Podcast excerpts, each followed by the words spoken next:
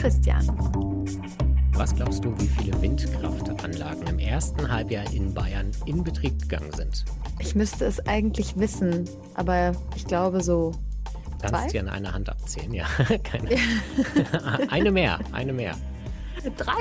Genau. Wow. Im ersten Halbjahr wurden drei Anlagen genehmigt und drei sind ans Netz gegangen. Bitter. Sehr. Wir machen ja. Fortschritte. Kleine, aber. Ja, wir haben ja schon mal ganz ausführlich über Bayern gesprochen. Ähm, die, die ja weiter, ich finde das schon auch echt beachtlich zu beobachten, dass sie alles Mögliche in Erwägung ziehen. Fracking, also zumindest die bayerische Landespolitik. Alles lieber als Windkraft offenbar. Und man denkt ja immer so, Bayern ist ein Sonderfall. In gewisser Weise ist es das wahrscheinlich auch. Das werden vermutlich auch viele Bayern von sich selbst behaupten. Aber der Windkraftausbau in Deutschland oder Zubau, wie man, glaube ich, richtigerweise sagt, der ist in Deutschland generell ziemlich auf dem absteigenden Ast. Wir hatten 2017 noch 6,6 Gigawatt in einem Jahr. Das sind sechs Atomkraftwerke, die wir in Windkraftanlagen in einem Jahr dazu gebaut haben. Und dann wurde es jedes Jahr ein bisschen weniger und im vergangenen Jahr waren es dann nur noch 1,72 Gigawatt, also gerade mal ein Drittel. Hm. Ja, und das hat unterschiedlichste Gründe. Darüber haben wir mit Wolfram Axthelm vom Bundesverband Windenergie gesprochen und ausführlich geschaut, ob jetzt auch wirklich eine Trendwende da ist, denn darum geht es ja im Moment. Wir haben uns ja ambitionierte Ziele gesetzt, schon vor dem Ukraine-Krieg mit der neuen Ampelregierung. Wir wollen bis 2030 zwei Prozent unserer Landesfläche mit Windkraftanlagen voll bauen. Das sind dann insgesamt 100 Gigawatt, zusätzlich nochmal 30 Gigawatt auf See. Und die müssen ja hm. irgendwo herkommen.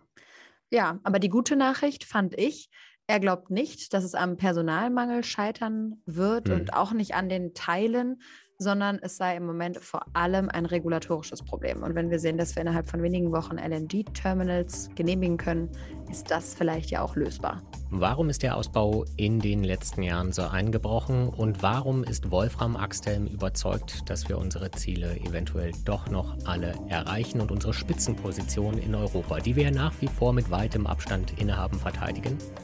Neue Folge Klimalabor. Los geht's. Herzlich willkommen, Wolfram Axtem, Geschäftsführer des Bundesverbands Windenergie. Herzlich willkommen im Klimalabor. Vielen Dank, dass Sie sich Zeit für uns nehmen. Ich freue mich, dass Sie mich eingeladen haben und ich heute dabei sein kann. Wir wollen mit Ihnen über den Ausbau der Windenergie in Deutschland reden. Und als ich auf windindustrie-in-deutschland.de gestern geschaut habe, habe ich die erste Pressemitteilung von Ihnen gesehen vom 4. August und die beginnt mit folgendem Satz. Es wird höchste Zeit, dass einige Bundesländer, allen voran Bayern, ihre Ablenkungsmanöver in der Energiepolitik endlich beenden. Das klingt ja nicht besonders zuversichtlich, oder? Das ist eine Mahnung an Bundesländer, die bisher aus äh, welchen Gründen auch immer äh, sich an den Rand äh, der gesamtgesellschaftlichen Aufgabe der Energiewende gestellt haben mhm. und äh, das Geschehen sozusagen kommentiert haben, aber selber nicht aktiv geworden sind. Und äh, hier muss insbesondere der Süden dringend äh, sich neu ausrichten, weil sonst gibt es im Süden ein massives äh, Stromlückenproblem. Und das heißt, man hat im Süden die Dringlichkeit der Situation auch trotz des Ukraine-Kriegs immer noch nicht verstanden. Ich weiß nicht, ob man sie nicht jetzt inzwischen verstanden hat, aber man hat sie zu lange nicht verstanden und zu lange verdrängt und hat mhm. gedacht, mhm. man äh, kommt da irgendwie schon drumherum, dass man insbesondere beim Ausbau der Windenergie auch im Süden deutlich äh, vorankommen muss. Äh, die Windenergie ist innerhalb des künftigen erneuerbaren Energiemixes der Masseträger, der die mhm. Kilowattstunden bringt, am Tag wie in der Nacht. Und es reicht eben nicht aus, sich beispielsweise in Bayern auszuruhen, indem man sagt, wir haben die äh, meisten installierten erneuerbaren mhm. Energieanlagen, weil da eben, eben überwiegend Solarenergie dabei ist und die eben nur 1000 Stunden Strom produzieren. Ja, ich habe es mal nachgeschaut. Im ersten Halbjahr 2022 wurden in Bayern drei Anlagen genehmigt und drei ans Netz genommen obwohl 4,6 Prozent der Landesfläche für die Windenergie nutzbar wären, was, glaube ich, deutschlandweit mit einer der größten oder höchsten Werte sein dürfte. Ja, es zeigt sich, dass in Bayern äh, unter zugrunde liegen naturschutzrechtlicher und artenschutzrechtlicher Themen, aber auch Abstände, die man in anderen Bundesländern natürlich auch kennt, eben 4,6 Prozent der Landesfläche nutzbar wären. Und mhm. bisher äh, verweigert sich sozusagen Bayern dieser Öffnung seines Landes äh, für die Windenergie obwohl Bayern einen enorm hohen Strombedarf hat, eben durch die Industrie vor Ort. Mhm. Und äh, das ist unser Appell an die äh, bayerische Staatsregierung, jetzt die eigene Industrie und die eigenen Interessen etwas stärker in den Blick zu nehmen und dafür zu sorgen, dass die sich mit erneuerbarem Strom auch aus Windenergie versorgen darf. Welche Reaktionen bekommen Sie denn auf Ihre Appelle? Lange Zeit sind die Appelle sozusagen äh, irgendwie im bayerischen Nebel äh, versunken und man hat da nicht okay. viel gehört. Inzwischen erleben wir aber, und das begann im letzten Jahr äh, im, vor der Bundestagswahl im September, dass es eine hohe Nervosität der bayerischen Wirtschaft gibt, die sagt, wo soll eigentlich mhm. unser Strom herkommen? Und liebe Landesregierung, beantwortet diese Frage, wo die Energie für die bayerische Industrie herkommen soll. Und die kann man eben nicht beantworten, indem man sagt, da kommt irgendwie Wasserstoff aus wer weiß woher. Äh, der hm. Strom mhm. wird auch irgendwie seinen Weg nach Bayern finden, äh, durch Leitungen, die noch nicht gebaut sind. Äh, und wir setzen weiter auf äh, Solarstrom äh, als alleiniges Heilmittel. Wir brauchen einen Energiemix, auch bei den Erneuerbaren. Und da gehört Wind ganz stark dazu, auch im Süden. Äh, und Länder wie Hessen und Rheinland-Pfalz zeigen ja, dass wenn der politische Wille da ist, in diesen Regionen auch viel passieren kann und dass man hohe Stromerträge aus der Windenergie auch in den süddeutschen Ländern äh, erreicht. Sie sagen, es, es, geht ja nicht nur um Bayern. Wir sprechen zwar oft über Bayern, wahrscheinlich weil da wirklich die Diskrepanz am größten ist, aber Sie haben gesagt, Süden, wie sieht es denn in Baden-Württemberg und im Rest von Deutschland aus? Wir haben jetzt zwei positive Beispiele schon gehört, Hessen und Rheinland-Pfalz, aber wir müssen ja insgesamt noch viel, viel mehr Windenergie ausbauen. Ja, wir sehen eine sehr kritische Situation auch in Baden-Württemberg, wo es der äh, grün geführten Landesregierung eigentlich in den letzten äh, 12, äh, 14 Jahren nicht gelungen ist, äh, die äh, Themen äh, Windenergie, Artenschutz, irgendwie zu klären. Dort ist das das große Thema. Und dadurch gibt es in Baden-Württemberg aus anderen Gründen auch einen de facto Stillstand. Das war schon mal besser. Ähm, äh, man hat jetzt auch wieder den Eindruck, die äh, nach der Landtagswahl die neue Landesregierung äh, zwar in der gleichen Farbe, geht jetzt mit einer anderen Willensstärke daran, aber da ist noch viel zu tun. Es gibt dort aber keine politische äh, Abwehrhaltung, wie es sie in Bayern gegeben hat, sondern da liegen die Ursachen an anderer Stelle. Und wir haben eine ähnlich bedenkliche Entwicklung wie in Bayern in Sachsen. Dort gibt es eigentlich eine Verweigerung äh, der Energiewende, weil man zu lange äh, auf die Kohle geschaut hat und sich irgendwie sicher fühlte. Äh, in Sachsen gibt es keine geordnete Regionalplanung, also keine Flächen, die ausgewiesen sind für die Windenergie hm. und dadurch äh, inzwischen sogar schon ein negatives Wachstum der Windenergie. Dort wird eben, werden Anlagen abgebaut, ohne dass sie durch neue Anlagen ersetzt werden. Auch das ist widersinnig, wo man weiß, dass Sachsen in vielen Technologien, äh, die für die Energiewende wichtig sind, E-Mobilität, einer der führenden Standorte inzwischen geworden sind. Mhm. Und diese Standorte müssen natürlich auch mit erneuerbarer Energie versorgt werden, weil sonst wird die Industrie dort nicht mehr glaubwürdig sein können. Das heißt aber, wenn wir uns das jetzt anschauen, unterm Strich, selbst wenn politisch alles darauf ausgerichtet wird und der Wille da ist, wie Sie es gerade beschrieben haben, dann bleibt dieses Spannungsfeld Arten, Naturschutz und Windkraftanlagen. Jetzt haben Sie gesagt, das ließ sich früher irgendwie besser klären. Kann man denn Artenschutz irgendwie politisch klären? Äh, die neue Bundesregierung hat ja jetzt ähm, eine Änderung des Bundesnaturschutzgesetzes mit auf den Weg gebracht, indem sie gesagt hat, wir wollen einen bundeseinheitlichen Standard setzen und es dadurch den Genehmigungsbehörden in den 16 Bundesländern erleichtern, dieses Themenfeld sozusagen in der Genehmigung sauber zu bearbeiten. Das halten wir für einen äh, richtigen Weg. Da sind äh, 15 Vogelarten dis, äh, definiert worden vom Bundesgesetzgeber, die jetzt besonders in den Blick genommen werden müssen, mit Prüfabständen, mit Tabuabständen. Ähm, das ist ein richtiger Ansatz, weil das zu einer Vereinheitlichung beiträgt und weil es den Behörden vor Ort, die die Genehmigung erteilen müssen, äh, etwas erleichtert, äh, hier in diese komplexe Materie äh, auch ein bisschen Licht und Klarheit zu bringen. Ähm, was klar ist, die Länder sind für den Naturschutz und Artenschutz hauptverantwortlich. Äh, viele Bundesländer haben über Windenergieerlasse diese Themen mit bearbeitet und geklärt. Man sieht das sehr gut wieder am Beispiel von Hessen, wo es ein, seit Jahren einen gemeinsamen Konsens der Landespolitik gibt, aller Parteien, die dort wesentlich sind, dass man zwei Prozent der Fläche haben möchte. Und es gibt einen Konsens in Hessen der Landespolitik gemeinsam mit den Naturschutzverbänden, dass man diese zwei Prozent der Fläche auch äh, bebaubar machen will, sodass man sich dort äh, auf einen gemeinsamen Weg verständigt hat. Und ich glaube, dass das wichtig ist. Wir müssen den Naturschutz äh, davon erlösen, von einigen Gegnern der Windenergie als, äh, als Strohhalm missbraucht zu werden gegen die Energiewende, gegen die Energiepolitik, die wir in Deutschland äh, machen. Also Sie würden sagen, Entschuldigung, ich muss da noch einmal nachfragen, weil so ganz, ich bin, ich frage mich immer, wir ändern jetzt einfach quasi die Art und Weise, wie wir Naturschutz definieren, um mehr Windkraftanlagen bauen zu können, damit ich das. Nein, das ganz verstehe. so ist es nicht. Ähm, also es geht immer um zwei Prozent der Fläche. Da freuen wir uns erstmal, dass die Bundesregierung das anerkannt hat und dieses zwei Prozent Flächenziel in jedem Bundesland äh, jetzt im Gesetz auch definiert worden ist im Juli.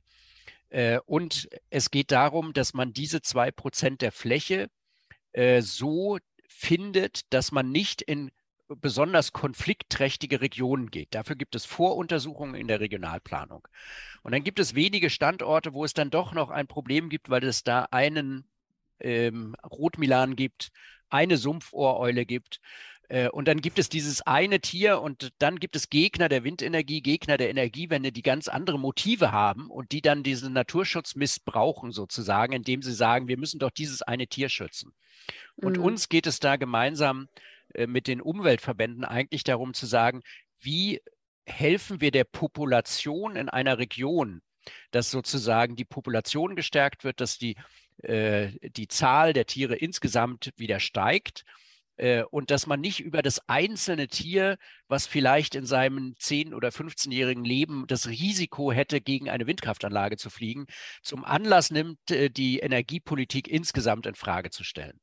Und, äh, also so wie für den Kohleabbau ganze Dörfer umziehen mussten, müssen jetzt vielleicht ab und zu mal ein paar Rotmilane umziehen. Nein, die müssen gar nicht umziehen, sondern man muss das Risiko bewerten, ob es denn wirklich eines gibt, ein Kollisionsrisiko mit einer Anlage.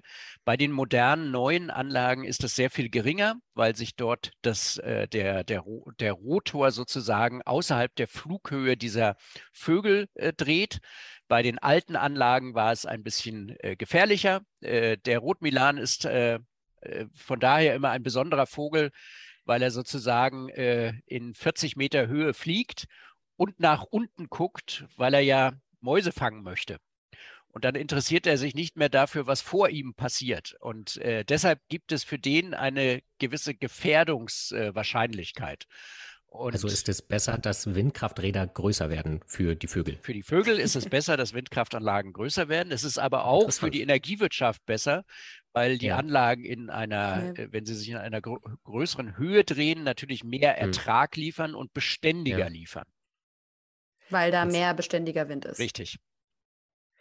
Nennen Sie mich jetzt einen Skeptiker, aber ich kann mir irgendwie nicht vorstellen, dass der Naturschutz der Grund ist, warum in Sachsen nicht nur keine Windräder mehr gebaut werden, sondern sogar Windräder abgebaut und Nein, der Naturschutz werden. ist nicht das Grund. Das ist einfach, äh, ja. der Naturschutz wird dort missbraucht und als Grund herangezogen, damit man andere Gründe, die für die Öffentlichkeit nicht nachvollziehbar wären, nicht sagen mhm. muss.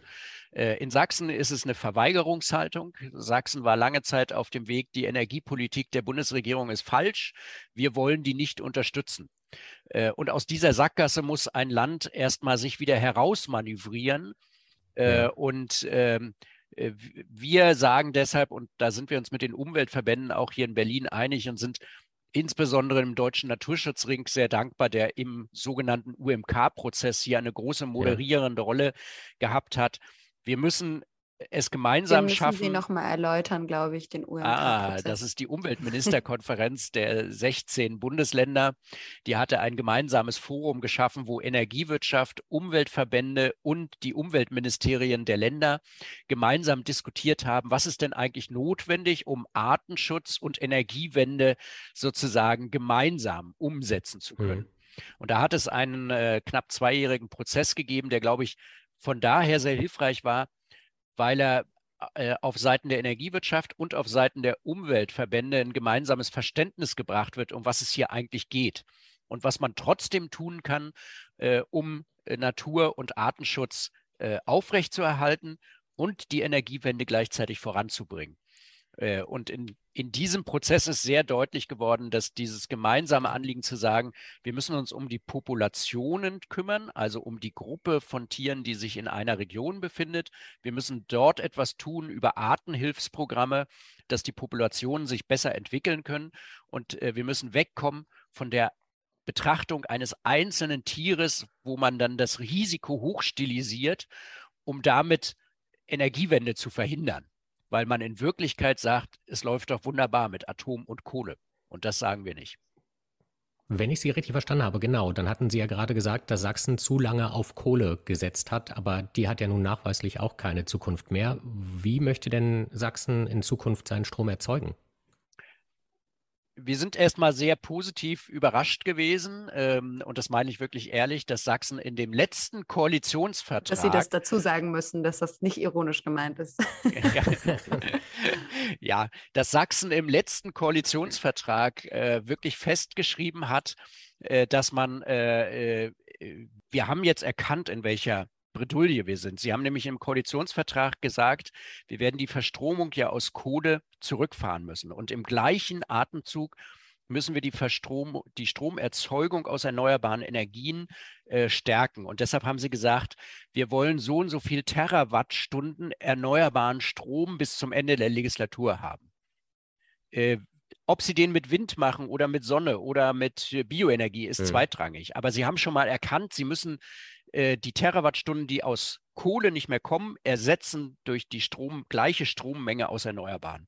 Und das war, glaube ich, ein wichtiges Momentum, wo man gesehen hat, dass so eine grüne hm. Regierungsbeteiligung mhm. auch in so einem Bundesland wie Sachsen durchaus erfolgreich sein kann. Sind Sie denn zuversichtlich, dass dieses Ziel auch erreicht wird in Sachsen?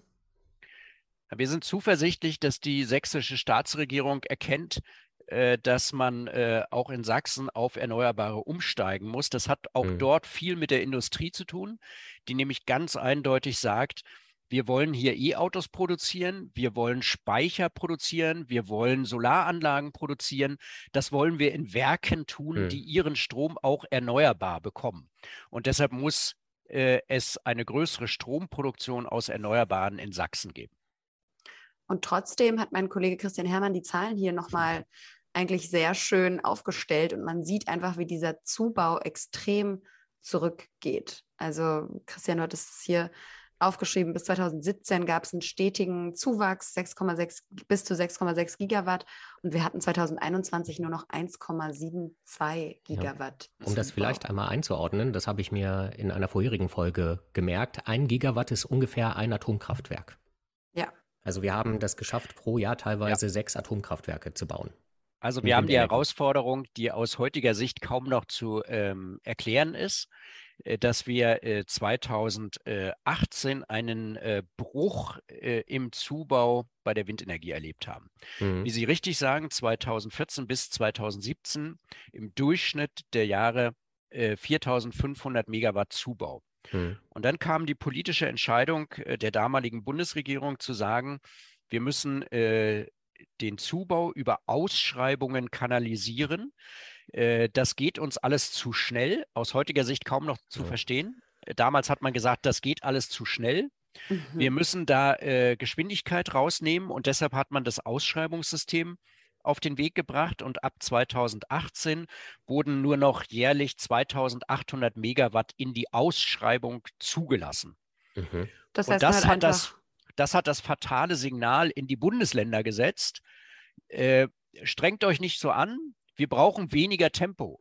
Und das führt natürlich ja. dazu, dass sich Behörden zurücklehnen, dass man bei der Flächenausweisung auf einmal nachlässt, dass man Genehmigungsverfahren länger führt und dass äh, äh, alles sozusagen in so ein Heruntertrudeln einer Branche dann kommt.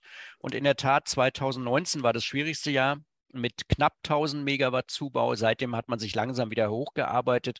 Inzwischen hat ja die Politik erkannt, dass das die falsche Richtung ist, dass wir eigentlich mhm. Beschleunigung beim Zubau der ja. Erneuerbaren brauchen. Aber wenn man einmal so eine Branche halbiert hat im Markt, dann hat das natürlich Wirkungen, die kriegt man nicht von heute auf morgen wieder ausgeglichen. Was war denn die Argumentation für diesen Beschluss, dass es zu schnell geht?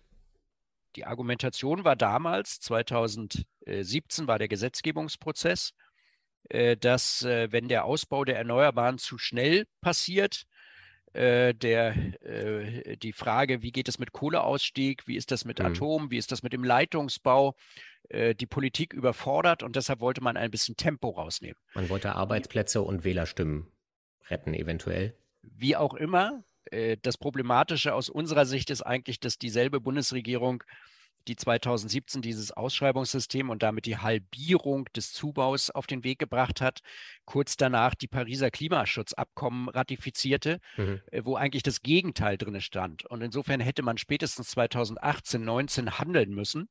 Dazu war dann die große Koalition, die es damals gab, nicht mehr in der Lage wegen innerer Widerstände. Und insofern ist es aus unserer Sicht äh, gerade noch der letzte Moment gewesen, in dem es wieder einen Regierungswechsel gab, nämlich im vergangenen Jahr. Und wir jetzt eine Regierung haben aus drei Parteien, die sehr überzeugend und klar sagen, wir müssen beim Ausbau der Erneuerbaren vorankommen, wir müssen schneller werden wir müssen sehr viel mehr Zubau erreichen und das hat der Branche jetzt nochmal eine Zuversicht gegeben. Und das war im Übrigen vor der Ukraine, dass diese drei ja. Parteien gesagt haben, wir wollen die Energiewende anders anpacken als die Vorgängerregierung. Ist denn dieses problematische... Ich muss da noch einmal einhaken, Christian. ja. Ich habe da noch eine Frage. ähm, ich frage mich, Sie sind ja im Grunde ein Lobbyverband. Das heißt, nehmen Sie uns doch mal mit, auch wenn ich jetzt nicht zu lange zurückschauen will, aber wie konnte das denn damals passieren? Welche anderen Lobbyverbände waren offensichtlich so viel stärker, dass sie ähm, ja, die, die, Windindustrie da so überrannt haben, die ja auch eine starke Industrie in Deutschland war. Und ist das jetzt so, dass sie mehr Gehör finden?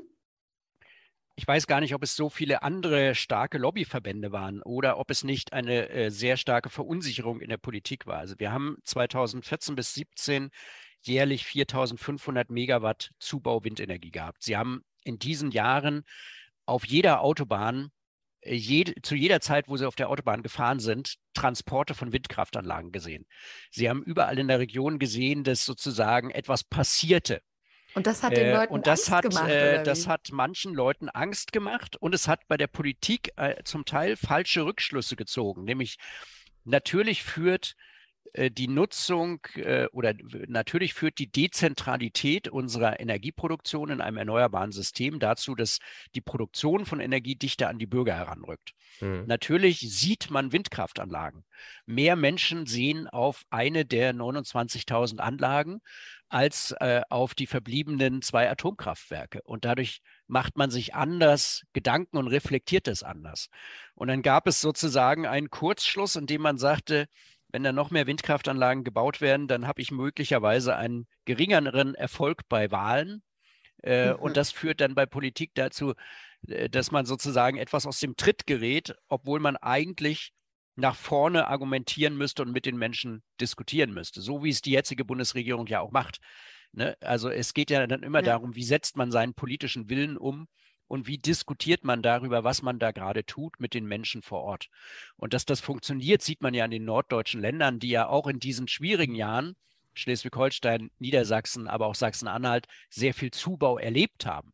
Ne? Dort hat es diesen, diesen ganz krassen Bruch äh, äh, nicht gegeben, hm. sondern da ist immer Zubau gelaufen. Und äh, das zeigt eben, dass äh, wenn Politik mit den Menschen spricht und diskutiert und erklärt, dass dann auch vieles möglich ist. Aber wenn Politik sozusagen vor Schreck anfängt, nicht mehr mit den Menschen zu reden oder nur noch Probleme zu äh, diskutieren, indem man sagt, da gibt es irgendwie ein Akzeptanzproblem, wenn man Windenergieanlagen errichtet, hm. dann kann man ein solches Problem auch herbeireden. Und dann wird es natürlich im politischen äh, Geschäft äh, sozusagen von einem herbeigeredeten Problem zu realen Wahlergebnissen ist es dann nicht mehr weit. Vielleicht der Vollständigkeit halber. Im Norden stehen derzeit, glaube ich, 49 Prozent der Anlagen, im Süden von Deutschland 13 Prozent. Und Sie haben die Ampel jetzt schon zweimal gelobt und den Kurswechsel, der stattgefunden hat. Hat man denn auch dieses Ausschreibungsmodell, das alles so verkompliziert hat, wieder reformiert, abgeschafft oder hat das nach wie vor Bestand? Ausschreibungen sind über alle Parteien hinweg äh, sozusagen Konsens, dass das der richtige Weg ist, um den Zubau äh, zu organisieren. Das, was die neue Koalition gemacht hat, ist, die Ausschreibungsvolumen deutlich anzuheben und damit mhm. ein Signal auszugeben, wir brauchen mehr. Äh, mhm. und äh, das Ausschreibungsvolumen für die Windenergie äh, beträgt im nächsten Jahr 12.840 Megawatt ab 2024 jährlich 10.000 Megawatt. Daran sieht man schon, dass die Aufgabe gewaltig und groß ist, äh, was gleichzeitig der Branche aber auch das Signal gibt, hier meint es eine Bundesregierung ernst, zumal in den Gesetzen jetzt nicht in vier Jahresschritten gearbeitet wird, hm. sondern äh, mit sozusagen einer Perspektive 2030 und 2040 ein Pfad aufgezeichnet wird, wie schnell es und wie kontinuierlich es jetzt vorangehen soll. Das Ausbauziel für 2030 sind ja 100 Gigawatt, also 100.000 Megawatt. 115, 115 Gigawatt, genau. Da wurde in okay. der letzten Phase des Gesetzgebungsprozesses nochmal nachgebessert, auch unter dem Eindruck des Ukraine-Krieges und der Gaskrise hat man gesagt, wir brauchen 115 Gigawatt äh, Windenergie. Mhm. Heute haben wir äh, 56 Gigawatt installierte Leistung. Daran sieht man, äh, wir brauchen äh, mehr als eine Verdoppelung mhm. der heutigen Leistung. Das wird nicht bedeuten, dass wir doppelt so viele Anlagen haben, mhm. weil äh, wir wollen ja, dass ein, in Deutschland ein moderner Anlagenpark steht. Und auch hier hat die Koalition gesagt, wir möchten das Repowering anders in den Blick nehmen, wo schon eine alte Anlage steht. Da soll man über ein einfaches Genehmigungsverfahren wieder eine neue errichten dürfen.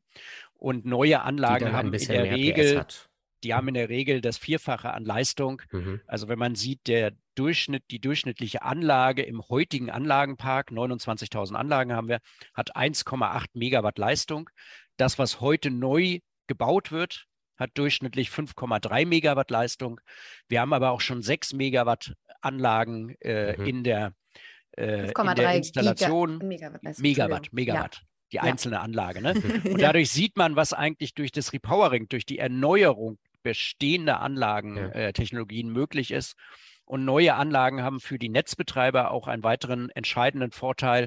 Sie lassen sich im Stromnetz sehr viel besser steuern. Äh, sie können sozusagen dort dazu beitragen, dass die Frequenz gesichert wird. Der, Anla der Netzbetreiber kann auf diese Anlage immer zugreifen mhm. und kann sie sozusagen ganz langsam im Netz hoch und runter regeln, sodass neue Windkraftanlagen auch einen entscheidenden Beitrag äh, für die Netzstabilität leisten. Ich weiß nicht, ob moderne Anlage oder neue Anlage immer gleichzeitig bedeutet, dass die dann auch alle größer sind und größere Rotorblätter haben. Aber passt das dann mit dem Platz? Wir wollen ja zwei Prozent der Landfläche mit Windkraftanlagen bebauen. Kann es da Platzprobleme irgendwann geben? Wir als Bundesverband Windenergie haben 2011 ja in einer großen Studie von zwei Fraunhofer Instituten gezeigt, dass auf zwei Prozent der Landesfläche bei Zugrundelegung einer Weiterentwicklung der Anlagentechnologie äh, am Ende 200 Gigawatt installierter Leistung möglich sind. Okay. Und dass aus diesen 200 Gigawatt 770 Terawattstunden Strom lieferbar sind aus heutiger Sicht. Das ist deutlich mehr, als Deutschland heute an Stromverbrauch hat. Aber wir wissen ja alle, dass der Stromverbrauch im Bereich hm. äh, Wärme, im Bereich Mobilität steigen wird. Äh, und insofern werden diese zwei Prozent sind eine gute Grundlage, um äh, damit zu arbeiten. Das klingt so, als seien Sie jetzt mit den Zielen, mit den festgelegten, also mit dem festgelegten Rahmen sehr zufrieden. Aber was muss denn jetzt dann als erstes passieren, damit wir diese Zubauzahlen auch schaffen? In der Tat, mit den Zielen äh, sind wir sehr d'accord. Ähm, aber äh, Ziele sind eben nicht alles sondern Ziele müssen ja umsetzbar sein. Ein Plan wäre auch ganz gut, ja. Ne? Und äh, insofern setzen wir darauf. Die Bundesregierung hat ja angekündigt, dass sie nach der Sommerpause noch ein weiteres Gesetzgebungspaket auf den Weg bringt, äh, um, wie im Koalitionsvertrag äh, aufgeschrieben ist, alle Hürden und Hemmnisse abzubauen. Äh, hier braucht es noch eine, ein Planungsbeschleunigungsgesetz weil das große Problem sind die überlangen Genehmigungsverfahren, im Durchschnitt fünf Jahre bei der Windenergie, von Antragstellung bis zur Genehmigung. Und äh, hier braucht es eine deutliche Straffung, damit wir auf eine Genehmigungszeit von einem Jahr kommen. Äh, das ist möglich durch Änderungen im äh, Bundesemissionsschutzgesetz, die insbesondere äh, eine Festschreibung der dort genannten Fristen äh, definiert. Heute ist es zum Beispiel so, dass eine Behörde dann sagt, ja, jetzt haben sich noch nicht alle Träger öffentlicher Belange geäußert. Wir setzen die Frist mal aus und geben denen noch vier Wochen weitere hm. Zeit. Und nochmal mhm. vier Wochen und nochmal vier Wochen. Und auf einmal ist das Jahr um. Und dann sagt man nach einem Jahr, oh, äh, jetzt haben sich vielleicht naturschutzrechtlich neue Sachverhalte ergeben. Macht doch nochmal ein neues Gutachten, ob sich etwas verändert hat. Und sie kommen sozusagen aus dieser Schleife der immer weiteren Verlängerung von der, der Einholung von Stellungnahmen, der Nachforderung von zusätzlichen Gutachten gar nicht mhm. mehr raus. Und äh, da müssen wir einen Punkt setzen und äh, die Bundesregierung Man kann nicht immer alle ins Boot holen. Das ist richtig. Irgendwann muss entschieden werden. Das heißt aber, die Angst, dass es zu schnell gehen könnte, die Sie ja beschrieben haben, die offenbar 2018 irgendwie eine Rolle gespielt hat oder 2017, die ist jetzt nicht mehr da. Die ist nicht mehr da, weil die Politik erkannt hat, dass es eigentlich schneller gehen muss und dass die vergangenen insbesondere vier Jahre, wo wir eine Zubaudelle äh, erlebt haben, Deutschland mehr geschadet haben. Wir hätten also, wenn wir in den letzten vier Jahren den Zubau von 2014 bis 2017 fortgeschrieben hätten mit 4500 Megawatt jährlich, hätten wir heute 18 Gigawatt mehr installierte Leistung. Dann würde man ganz anders äh, über die aktuellen Herausforderungen diskutieren, äh, als wir das heute tun müssen. Das war der erste Teil unseres Gesprächs mit Wolfram Axthelm. Wir haben aber noch eine ganze Weile mit ihm weitergesprochen. Deshalb gibt es auch noch einen zweiten und zwar nächste Woche. Darin geht es dann unter anderem darum, warum wir gar nicht so viel mehr Windräder brauchen, als wir jetzt schon haben. 29.000 sind es, obwohl wir die Kapazität ja bis 2030 verdoppeln wollen. Wir haben auch darüber gesprochen, wie schlimm die Windindustrie in den letzten Jahren gelitten hat und wie viele Jobs jetzt plötzlich mit dem neuen Ausbau, wenn er denn funktioniert, plötzlich wieder entstehen könnten. Und wir haben darüber gesprochen, was technisch bei den Windrädern noch möglich ist. Nächste Woche in der neuen Folge Klimalabor mit Wolfram Axthelm, Clara und mir. Bis dann, wir freuen uns.